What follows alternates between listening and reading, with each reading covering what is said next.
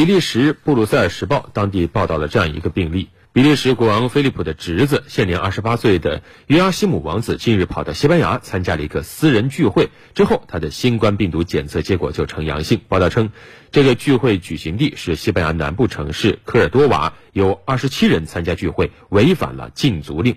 目前，西班牙是禁止十五人以上的私人聚会的。西班牙警方将对所有聚会参与人员进行调查。并要求所有人进行自我隔离。嗯，这个事儿的后续怎么处理啊，也是现在成为国际关注的焦点。